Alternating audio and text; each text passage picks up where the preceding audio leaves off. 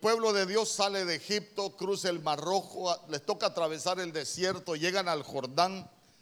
Después del Jordán el Señor le da instrucciones a Josué que tiene que circuncidarlo porque eran generaciones que habían nacido en el desierto, pero vea usted, desde que salen de Egipto el Señor los llevaba para la promesa, los llevaba para, para Canaán.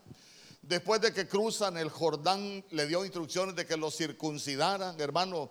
Y se recuerda que tenía que circuncidarlos con cuchillos de pedernal, con cuchillos de, de, piedra. Y usted sabe que la roca es Cristo. Nosotros necesitamos ser circuncidados, circuncidados, hermano, en la carne. Pero como dice Romanos capítulo 2, allá por el verso 28 y 29, que la verdadera circuncisión es la del corazón, no de la carne, sino que la circuncisión ya por el Espíritu, pero vea usted que ahí debieron estar ellos en Gilgal hasta que sanaron. Pero el Señor después les dice que tenían que continuar. ¿Por qué? Porque para llegar a la promesa habían algunos enemigos que todavía tenían que, que vencer. Después de Gilgal lo que seguía era, era Jericó, después de Jericó seguía Jai y después de Jai estaba, estaba Canaán. Entonces mire usted que después de que, de que ellos están ahí por, por, derribar las murallas de Jericó, el Señor les había dado instrucciones, hermano, de que no tomaran nada de Jericó. A ver, Jericó dice que era una ciudad amurallada. Entonces cuando nosotros hablamos de Jericó, Jericó es un enemigo, hermano, que con el cual nosotros vamos a batallar, que es algo fuerte, que a nosotros nos ha perseguido o algo que se ha levantado en nuestras vidas. Por ejemplo, para algunos su Jericó es el vicio, el licor. Para otros el Jericó es la droga. Uy, pastor, no diga eso, que solo cristianos sabemos aquí. Bueno, puede haber algún cristiano moñero. Eh, para otros, para otros hermanos, su Jericó es los problemas de la carne, el adulterio, hermano, para algunos jóvenes la fornicación. Pastor, no siga hablando de eso, que, que somos cristianos. Bueno, puede haber un cristiano adúltero, aunque no diga amén. Entonces, entonces vea usted que eso se vuelve, se vuelve, se vuelve nuestro Jericó. Y sabe que el Señor hasta cuando, cuando se conquista Jericó, el Señor dijo, maldito el que reedifique Jericó. Entonces, entonces lo que la Biblia nos está enseñando es aquello que nosotros vamos avanzando para llegar a la, a la promesa, aquellos enemigos que nosotros vamos venciendo, hermano, si lo volvemos a reedificar, van a traer maldición a nuestra vida.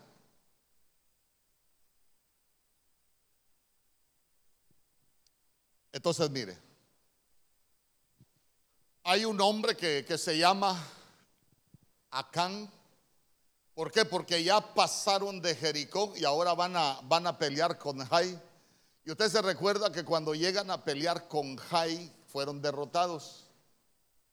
Llega Josué, cuando vienen de la derrota, se postra, hermano, clamándole al Señor y el Señor le dice, ¿qué haces ahí postrado, Josué?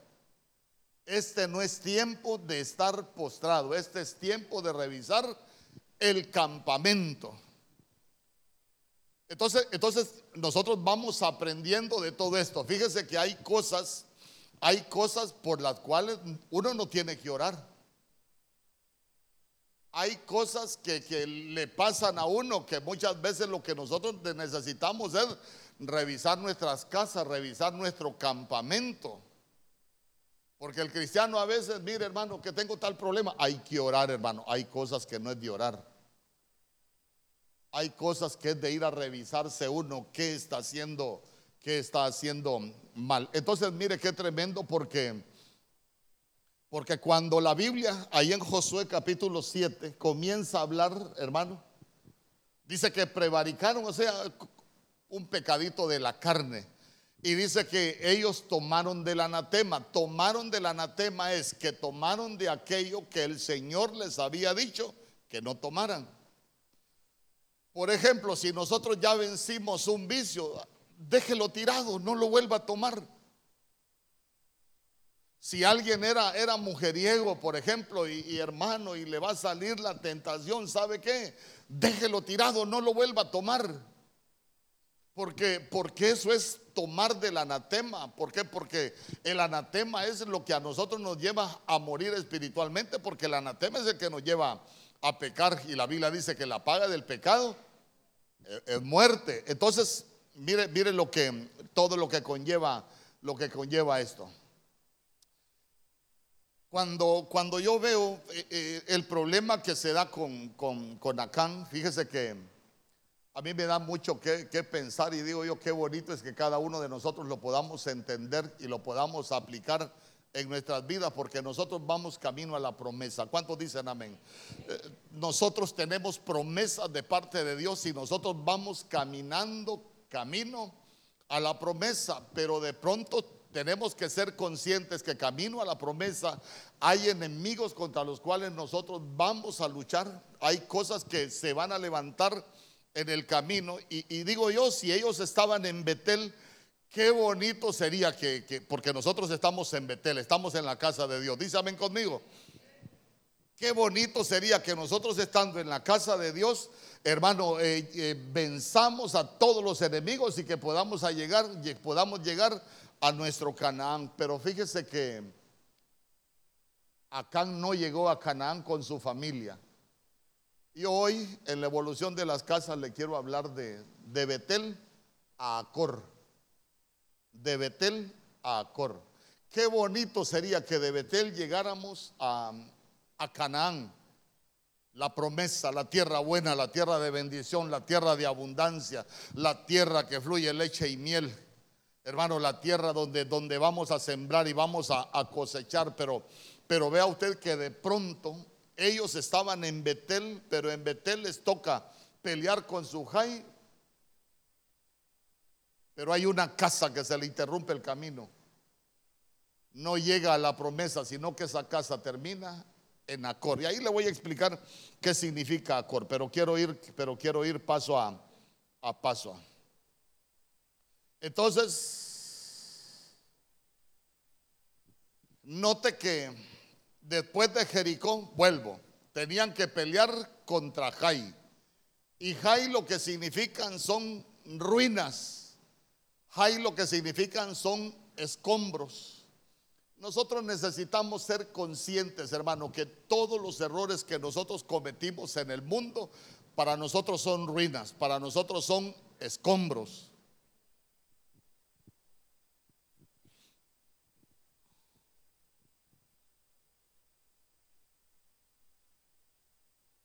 El problema es que si nosotros nos descuidamos, lo que se había convertido en ruina se puede levantar y nos puede, nos puede dañar. Mire, no le voy a preguntar a nadie, pero muchos batallamos con muchas áreas. Pastor, tal vez usted, pero yo desde que me convertí al Señor soy santo. Creo que solo las alas me faltan, Pastor. Gloria a Dios por usted, pero creo que la mayoría hemos batallado con muchas áreas. Y ese, y ese es nuestro high. Mire, hay algunos que tenemos, tenemos las ruinas del mal carácter, por ejemplo, y nos ha tocado batallar con el mal carácter. Hemos ido avanzando y, de, repente, de repente vemos que vamos avanzando, lo estamos venciendo, se volvió eh, se volvió como ruina, se volvió como escombros, pero de pronto nosotros lo volvemos a reedificar y nos vuelve a salir el mal carácter y seguimos causando daño. Entonces, vea usted que se fueron a enfrentar a Jai y no lo pudieron derrotar. Mire hermano, si nosotros no somos capaces de vencer los enemigos que, batallan contra nosotros, los enemigos nos van a terminar dañando. Van a terminar dañando nuestras familias. Entonces yo quiero, quiero hablar con usted algunas cosas que se dieron ahí y, de lo que quiero compartir con usted. Y quiero que me acompañe a Josué capítulo 7, pero en el verso 21.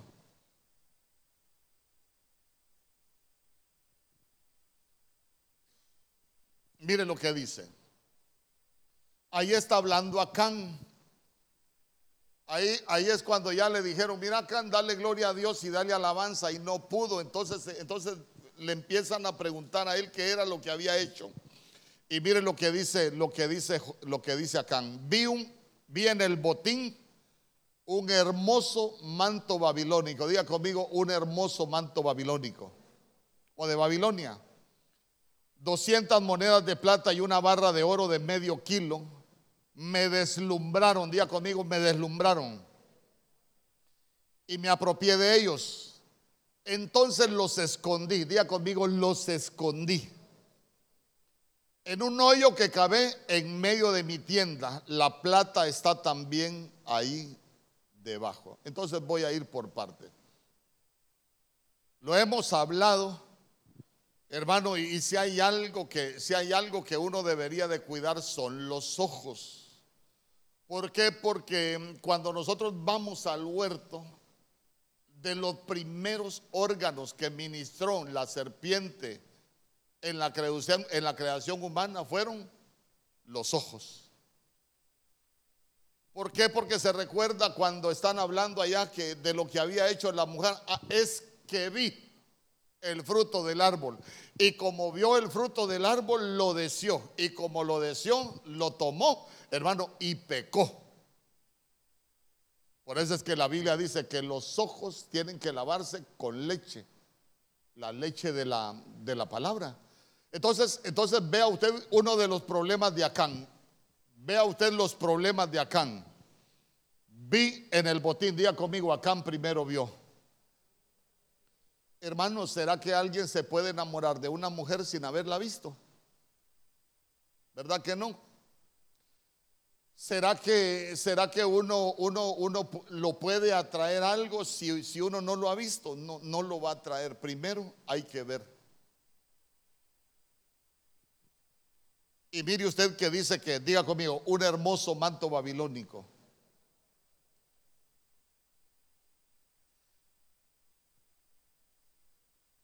Tal vez usted no es Acán, pero el que está a la par suya sí. Diga conmigo un manto babilónico. No le voy a enseñar, no le voy a enseñar de, las monedas de plata, no le voy a enseñar de la barra de oro, solo quiero, solo quiero explicar algunas cosas del manto de Babilonia. Porque, porque fíjese que una vez nosotros allá en San Pedro Sula nos tocaba ministrar y, una vez platicábamos con un hombre que, que, le gustaba engañar a su mujer y, y la mujer una vez le dijo, yo ya no aguanto que, que usted me esté engañando, que usted esté cometiendo adulterio, sabe que yo me voy, yo lo voy a dejar y, la mujer se fue. Pero de ahí llegó el hombre que quería, hermano, que, habláramos con la mujer, porque eran cristianos los dos. Y sabe, sabe que, que cuando estamos ahí en medio, de la en medio de la administración, ¿sabe qué dijo él? Miren hermanos, díganle a esta mujer que vuelva conmigo, porque si no vuelve conmigo, ahorita mismo me voy a buscar otra mujer. Y digo yo, bien arrepentido el hermano.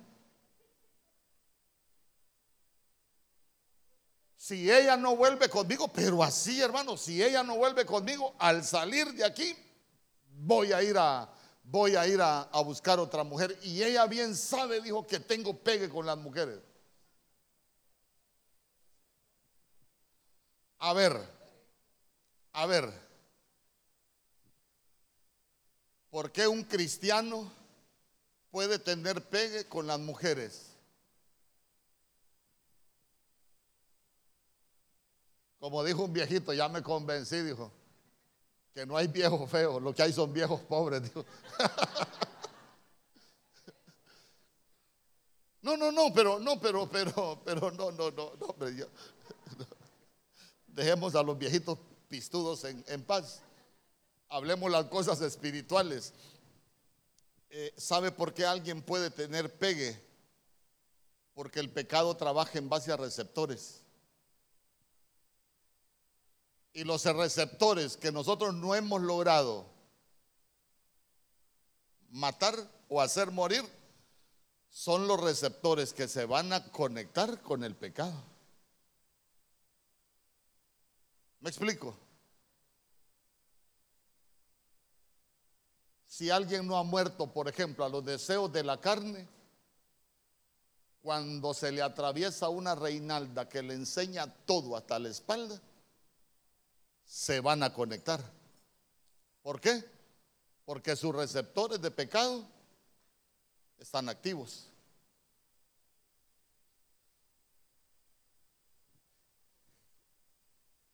Fíjese que el manto babilónico, yo quiero hablarle del manto babilónico, porque a veces uno habla con, muchas personas y, yo me recuerdo que, yo hablaba con un hermano que ya no está aquí en la congregación y él me decía, pastor, yo me equivoqué casándome con, con la mujer con la que tengo mis hijos. ¿Usted cree que ¿Usted cree que las cosas en Dios suceden por equivocación?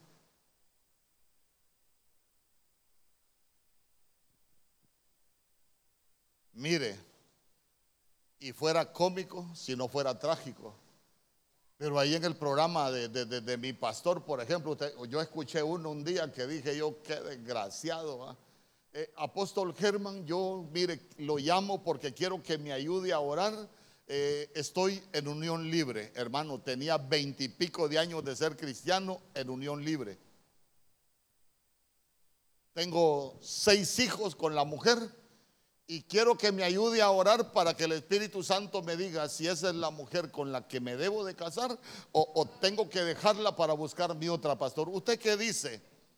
Yo en mi pensamiento lejos de San Pedro Sula le estaba diciendo, yo le diría que usted es un desgraciado. Pero dígame usted, ¿qué manto, qué manto se encontró ese hermano? Lo que tiene es un manto babilónico. ¿Por qué? Porque hay alguien que pregunta que si tiene hijos con una mujer y la Biblia dice que honroso es el matrimonio y el hecho sin mancía porque a los adúlteros y formicarios los va a juzgar Dios. Si hay alguien que no tiene el manto babilónico, lo que busca es a casarse y a ponerse en orden. Dice amén conmigo. No, pero andan preguntando a ver si esa es la mujer con la que se deben de casar. Ahí andan diciendo, yo me equivoqué con esa mujer, pastor, pero ese es un manto babilónico.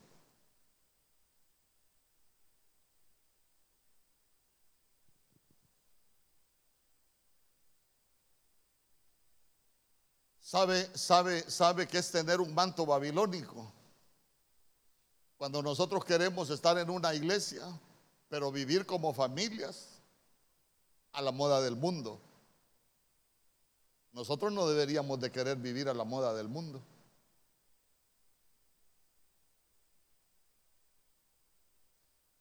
Este, por ejemplo, ¿Usted tiene protegido su celular con contraseña para que su mujer no se lo mire? ¿O las mujeres tienen el teléfono protegido con contraseña para que su marido no se lo mire? ¿Ah? No, no, no, pastor, ya se metió a problemas porque usted sabe los derechos humanos en este tiempo. Eh, eh, eh, tiene que respetarme mi espacio. No desde que se casó se fregó. Ve, perdón, perdón, perdón.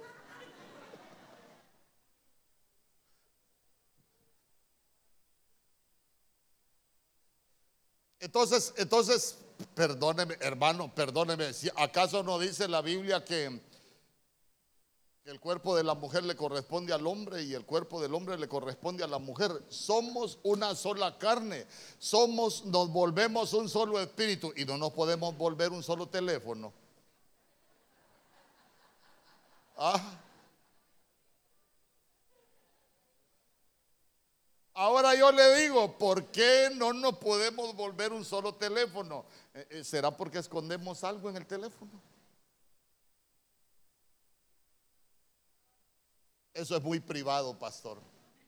Bueno, quítese el manto babilónico.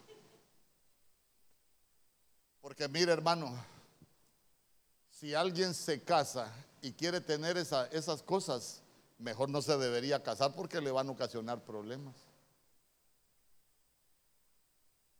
Fíjese que yo leí una noticia, se las comenté un día.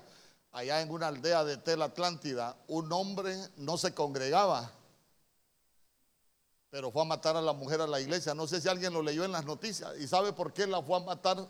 ¿Por qué la fue a matar a la iglesia? Porque el hombre sospechaba que la mujer lo engañaba. Porque solo pasaba con el teléfono y cuando él se le acercaba le ponía la clave y lo cerraba. Y tal vez, dígame usted, puede ser una mala percepción o puede ser una buena percepción. Pero yo le pregunto, ¿tendrá razón de que un hombre no convertido está ahí en celos por esa situación? Y un día que se enojó, a la iglesia la fue a machetear. En intercesión estabas, cinco y media de la mañana, Y ahí en el altar la, la mató. Por eso, por eso, por eso, mire usted, nosotros, nosotros necesitamos despojarnos de todo manto babilónico, hermano, porque la Biblia dice, hermano, ya no son dos, ahora serán una sola. Ay, hermano, pero a veces tenemos problemas con otras cosas que sí causan problemas en el matrimonio. Entonces, mire, eso está bien para los del mundo, pero para nosotros no. Por lo menos un amén. Es que mire, hermano, uno se da cuenta de cosas. Y, como, como ahorita se lo puedo decir, yo le he dicho una vez que estaba ahí en el, en el, en el canal, me, me, escribió alguien, usted es el pastor de Benecer. Y me dijo, ay, qué bonito conocerlo, qué bendición. Yo tengo una, yo conozco un muchacho de ahí de Benecer que me anda pretendiendo, me dijo.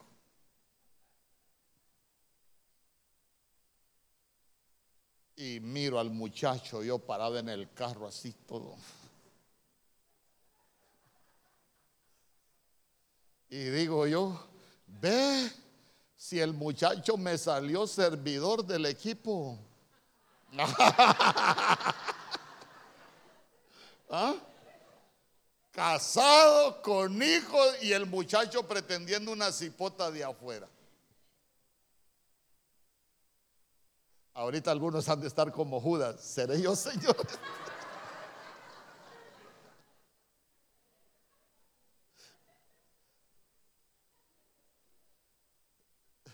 Imagínense que yo diga, levante la mano el muchacho, amén. Hermano, mantos babilónicos.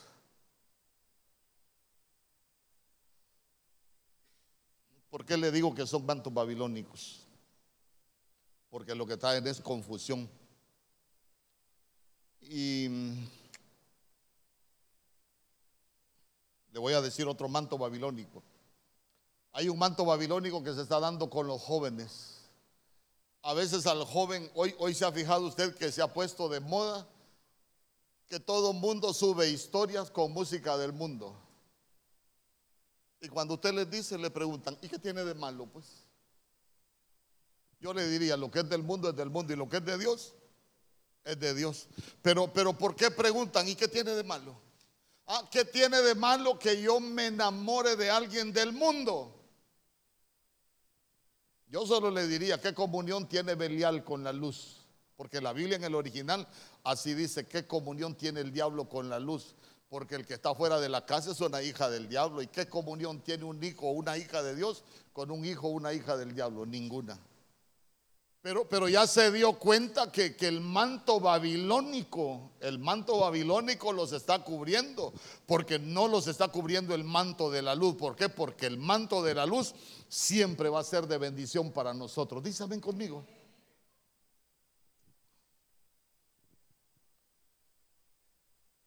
Porque mire qué terrible.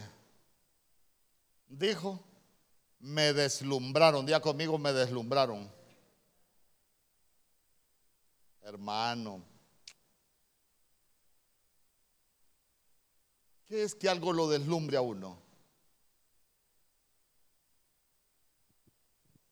Esa palabra de, esa palabra deslumbrar, ¿sabe qué significa? Me causó deleite. Ya conmigo, me causó deleite. Mire, el que no aprende a deleitarse en las cosas de Dios, se va a terminar deleitando en el pecado.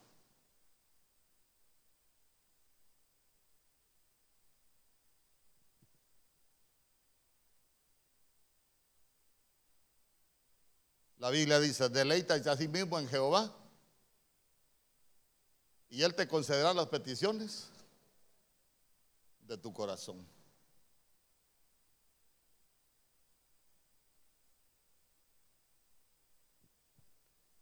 Se lo repito, si nosotros no aprendemos a encontrar deleite en Dios, como nos vamos a cubrir con un manto babilónico, nos vamos a terminar deleitando en el pecado. Hay cosas en las cuales nosotros deberíamos de deleitarnos en Dios. Por ejemplo, deleítate sirviendo al Señor. Que nos guste servir al Señor. Fíjese que le voy a leer algunos versos. En el libro de los Salmos capítulo 43, verso 4, la Biblia dice, llegaré entonces al altar de Dios, del Dios de mi alegría y mi deleite.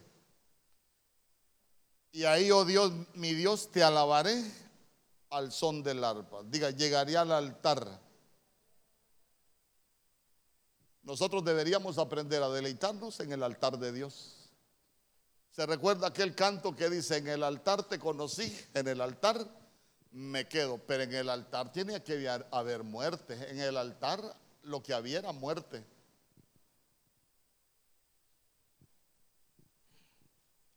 Entonces, miren, manto babilónico, el manto babilónico nos va a mostrar algunas cosas que nos van a provocar deleite, pero en la carne, pero nosotros tenemos que aprender a buscar deleite en Dios. Libro de los Salmos capítulo 119, 116.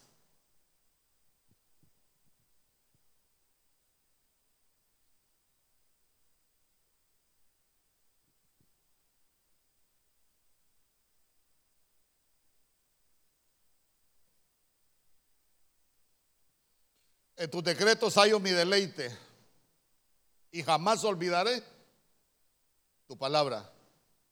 Mire qué bonito. En tus decretos hallo mi deleite y jamás olvidaré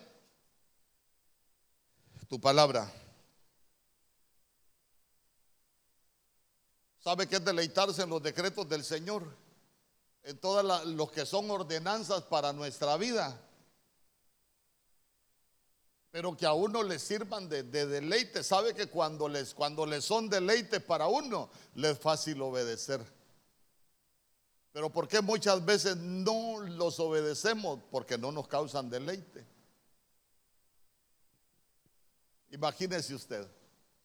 Yo he tomado una decisión, tal vez algún día lo vuelvo a enseñar, pero digo yo, no vuelvo a enseñar en contra del Día de los Muertos. ¿Por qué? porque predique uno del Día de los Muertos, que es un día de tinieblas, que es la graduación de los brujos, que es donde terminan los ayunos y después, eh, hermano, lo hacen en el día más largo porque es una celebración exclusivamente de las tinieblas y la gente, ay pastor, fíjese qué bonito estuvo ayer que fui al cementerio a coronar. Y digo yo, ¿y para qué les predica uno en contra del Día de los Muertos?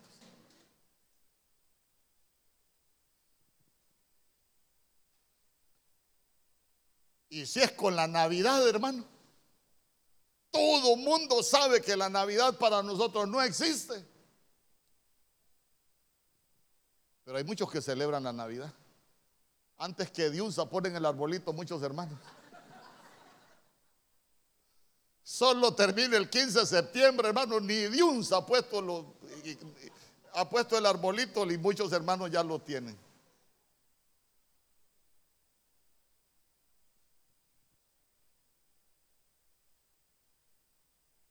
Yo hasta me río cuando miro algunas cosas. Hay unos hermanos, hoy como todos es meme, va. Dice, ¿cuánto me da el pantalón y cuánto sale con la camisa y todo y zapatos? Ay, yo preparándome para comprar los estrenos para Navidad, dice. Se están preparando los hermanos ya. ¿Y sabe qué es lo más tremendo? ¿Cuánto no predica uno? Las costumbres de la tierra son vanidad y a veces celebrando cosas en contra de la voluntad de Dios, pero, pero no nos hemos dado cuenta que tenemos un manto babilónico. Fíjese que una vez yo platiqué con alguien Y, y me dijo, quiero que ore por mí porque quiero matar a mi mujer, me dijo. Vaya, dije yo, este hermano sí me salió. Pero, pero no era de, no era de Benecer, quiero matar a mi mujer. Ya le pregunté, ya, mire, yo le digo, mire, pero, pero ¿por qué quería hacer eso? No es que yo la veo acostada en la cama y solo ganas de matarla me dan porque me engañó, me dijo. Y viera, me dijo, hasta el pastor se ríe de mí. El cuernudo me dice, el pastor. Y empezó a contarme por qué la quería matar. Entonces le dije yo, bueno, ¿sabe qué debería hacer? Cámbiese de iglesia. Si a usted lo que le duele es que la gente lo queda viendo y se ríe de usted porque sabe lo que pasó con su mujer, busque otro lugar. Eso sí que no puedo, me dijo, porque no hay una iglesia en Choluteca que celebre la Navidad como ahí, me dijo. Ah, pues dije yo que se le sigan enredando los cachos ahí.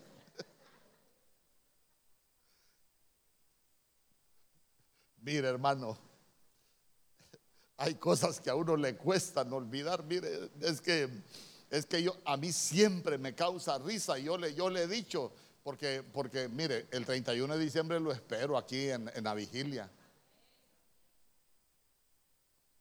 No vaya a andar cantando allá el 31 de diciembre, yo no olvido el año viejo porque me ha dejado cosas muy buenas.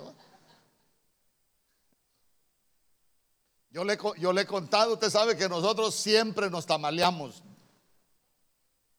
Y no es celebrando la Navidad, es que somos tamaleros. Pero esa vez, esa vez sí, esos hermanos sí, hermano. No se come el tamal, pastor. Me dijo, ¿le gusta la gallina horneada? Y yo, sí, sí, sí, sí ya venimos, me dijo. hermano, la una de la mañana, amor, comete el tamalito, ya me van a traer la gallina, le dije yo. Hermano. Y las hermanas bien atentas, pastor, aunque sea un cafecito con un pan, no, es que no me quiero llenar. Para agarrar con ganas la gallina. Allá como a la una y minuto me dice mi esposa, ven y ve tu gallina, me dijo una foto de la hermana, ya se había quitado la camisa de la vigilia, andaba con ropa del mundial, aquí divirtiéndonos con, con el flaco de qué? Con el flaco de la salsa, algo así. Ah, ah con el flaco de oro, mire, el hermano lo conoce. es broma, es broma, ya lo había dicho aquí divirtiéndonos con el flaco de oro, bailando salsa con Mar Anthony el primero de enero y yo esperando la gallina. Hermano, danzan seis horas, bueno, cuatro horas en la iglesia, pero bailan seis horas de música del mundo allá en la casa. Yo creo que, yo creo que nosotros necesitamos quitarnos esos mantos, amén. Porque mire, porque mire qué tremendo. Yo quiero, quiero avanzar. Hoy iba a predicar poquito por la garganta, pero es que me emociono.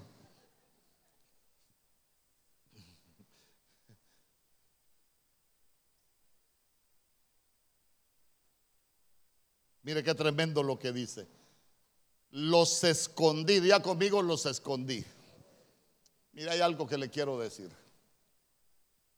Las cosas que nosotros escondemos siempre van a salir a luz.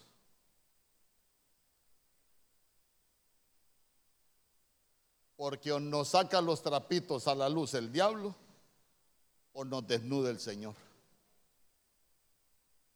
Nosotros no deberíamos de tener cosas escondidas. Amén. Si tiene su mejor amiga ahí escondida, mejor déjela. Si tiene algo ahí escondidito, mejor, mejor diga, no, no quiero tener nada escondido. Ah, pastor, entonces usted quiere decir que dejo a mi mujer y me voy con la que tenía escondida. Reprendo.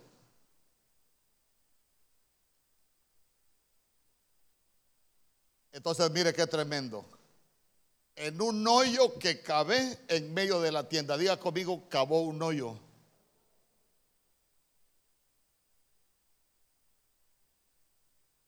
Ay, hermano.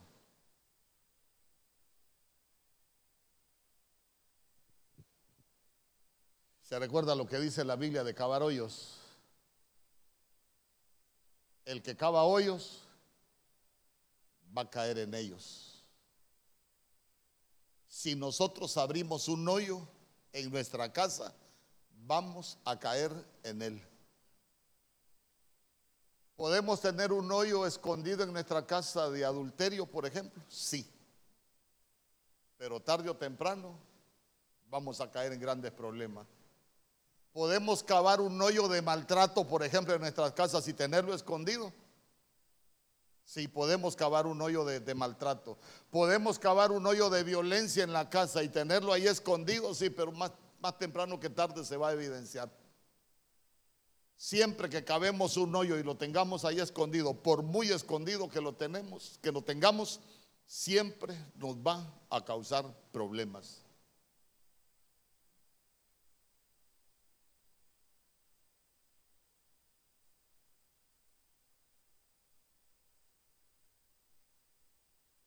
El que cava un hoyo va a caer en él.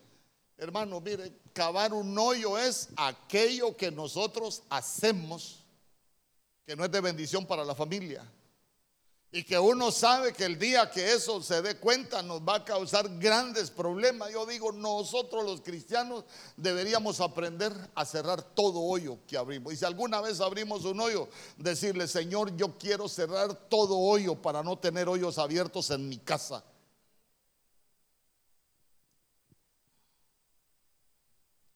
Si usted quiere anotar Proverbios capítulo 26, verso 27.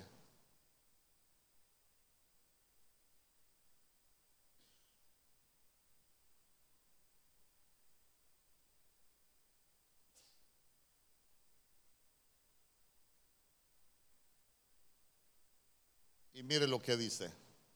Josué capítulo 7, verso 24. Entonces Josué y con él todo Israel tomó a Acán, hijo de Sera, y la plata y el manto y la barra de oro. Salud. Sus hijos, sus hijas, sus bueyes, sus asnos, sus ovejas, su tienda y todo lo que le pertenecía. Y los llevaron al valle de Acor. Sabe que esa palabra, ese, ese valle de Acor, Acor lo que significa es turbación.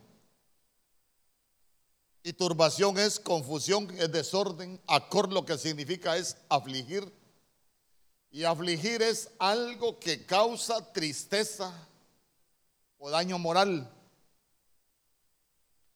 Pero acor también significa perturbar. Y perturbar es trastornar la paz o la quietud de alguien. Y sabe que acor también significa ser atormentado. Y atormentar a alguien es provocarle dolor. Entonces, mire, mire. ¿Quién cometió el error en la casa? El papá, diga conmigo el papá. Pero, pero también puede ser la mamá. Amén. Pero ya se dio cuenta que cuando lo llevan al valle de Acor, Mire con quién comenzó. Sus hijos. Mire, en un problema familiar, cuando se ha abierto un hoyo, los primeros que son arrastrados son los hijos. Ah, si hay gente que yo conozco, mire, pastor, yo he aprendido un clavo, saco otro clavo. Y a la gente poco le importa, pero yo le pregunto, ¿y los hijos? Mire qué tremendo. Cuando se abren hoyos, hermano, de, confusión, los primeros que son arrastrados son los hijos. Y no solo eso, sino que los animales, las ovejas, pero dice su tienda, su tienda. La tienda es la casa. Yo le pregunto, ¿se turban los hijos? ¿Se turban las familias? cuando hay ese tipo de problema. Y digo yo, y si nosotros somos cristianos, ¿por qué lo hacemos? ¿Sabe por qué lo hacemos? Porque nos gusta el manto babilónico, pero nosotros lo deberíamos de dejar.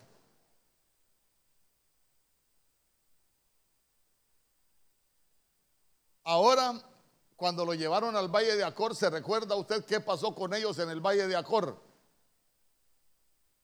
¿Alguien se recuerda qué pasó con, con esos niños, con esos hijos, esas hijas y esos animales en el Valle de Acor?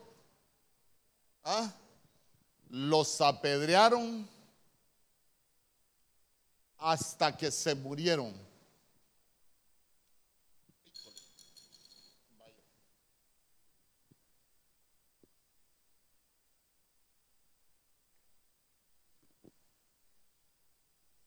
Como dijo aquel hermano, quiero pedirle para los anteojos. Dios me guarde. Vamos a ver. Vamos a ver. Mire, cuando, cuando la Biblia habla de apedrear, habla de, de cosas que van a perseguir a los hijos. Usted se recuerda, por ejemplo, cuando iba David caminando con Joab y que un hombre que se llamaba Simei los iba persiguiendo. Y dice que le iba tirando piedras y polvo. O sea que los iba persiguiendo y los iba maldiciendo hay cosas que nosotros hacemos que de pronto se vuelven maldiciones para los hijos, no porque Dios los quiera maldecir, sino que por los errores que cometemos los padres abrimos puertas al mundo espiritual para que nuestros hijos sean perseguidos por algo que nosotros hicimos y sabe que es lo más tremendo para que le causen esos problemas y esas turbaciones. Yo le pregunto, ¿Cuántos hijos hay dañados por esas situaciones? ¿Cuántos hijos? ¿Cuántas familias no se destruyen por esas situaciones? Hermano, cavar un hoyo. Cavar un hoyo, nosotros no deberíamos de, aquí nosotros no venimos a cavar hoyos, nosotros venimos a tapar hoyos. ¿Sabe qué? Nosotros abrimos hoyos en el mundo, abrimos hoyos de pecado, abrimos hoyos de vicio, abrimos hoyos de un montón de cosas, pero cuando nosotros venimos al Señor, venimos a tapar esos hoyos para no caer en ellos, para no dañar nuestras familias. A eso deberíamos de venir acá. Pero digo yo, venir a la casa del Señor y seguir abriendo hoyos, mejor quedémonos en el mundo que, que tendríamos menos problemas con el Señor, digo yo.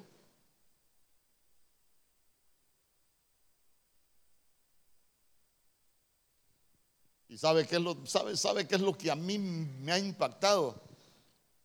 Que los primeros que aparecen ahí, que fueron llevados al valle de Acor, son los hijos. Quiere decir que los que más sufrieron fueron los hijos.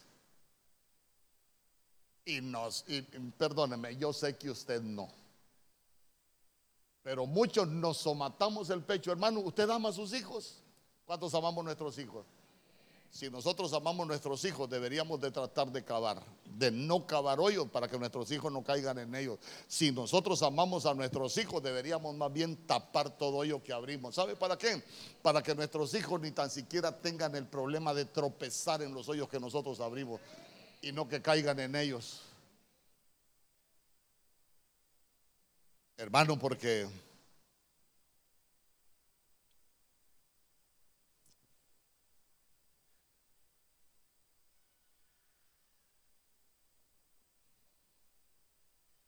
Qué terrible.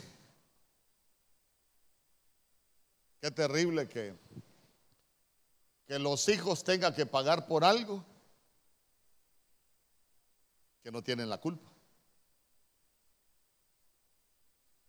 Amén.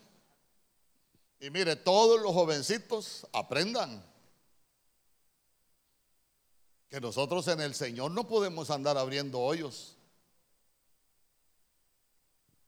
Sino que nosotros venimos a, tapar todo hoyo que abrimos. ¿Se imagina usted? ¿Se imagina usted? Papá, ¿y, por qué me están apedreando? Papá, ¿y por qué tenemos este problema? Papá, ¿y por qué tal cosa? Porque los hijos preguntan.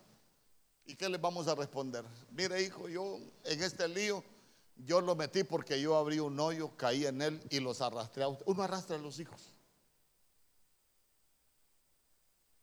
Y no lo digo por usted, lo, digo por nosotros. Nosotros estuvimos, estuvimos separados, gracias al Señor, fuimos restaurados. Pero yo pude ver en el tiempo que nosotros estábamos separados, cuando ella estaba en la casa de la mamá, yo estaba en nuestra casa, la que más sufría era la niña. ¿Y sabe cuál es el problema? Que uno como no los ve llorar, uno cree que están bien, pero no están bien. Porque los hijos, ¿qué percepción tienen los hijos?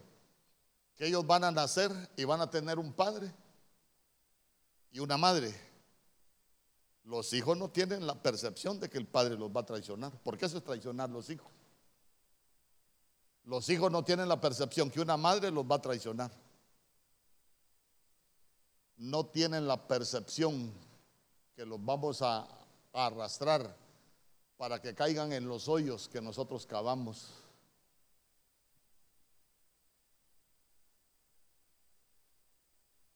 Yo le digo, le quiero preguntar, ¿sufren los hijos, hermano? Aunque no parezca, aunque no parezca. Y sabe que Acán lo que significa es atormentador. Acán lo que significa es perturbador.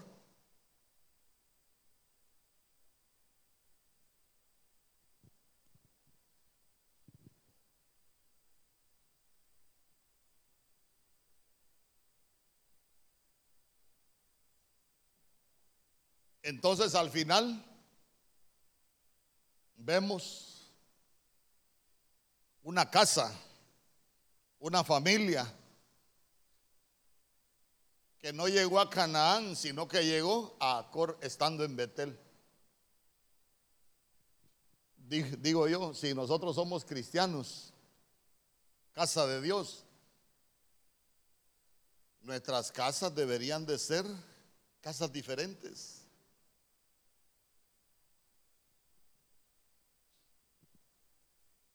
Pero yo quiero, ¿sabe qué quiero yo? Pedirle al Señor que nos sea quitada toda genética de Acán, toda genética de perturbador, toda genética de atormentador. ¿Y sabe qué? Que nosotros tengamos esa, esa genética de edificadores. Que seamos buenos, buenos cabezas de familia, buenas cabezas de familia las mujeres ¿Sabe qué? Que no tengamos cosas escondidas en nuestras casas, que no cabemos hoyos, hermano. El hoyo, el hoyo es para tropezar. El hoyo es para hundirse. ¿Sabe qué? No cabemos hoyos. Creo que nosotros, si hay algo que Dios nos ha dado, es la sabiduría de lo alto. Yo creo que ya dejar de comportarnos un poco con la sabiduría de la tierra, porque la Biblia dice que la sabiduría de la tierra es animal en primer lugar. Nosotros ya no deberíamos de comportarnos como animales, sino pensar de manera diferente. Y perdóneme que le diga que dejemos de pensar como animales si la Biblia habla del hombre animal. Es más, tal vez no me meto al lío. Hoy como están de moda los perros.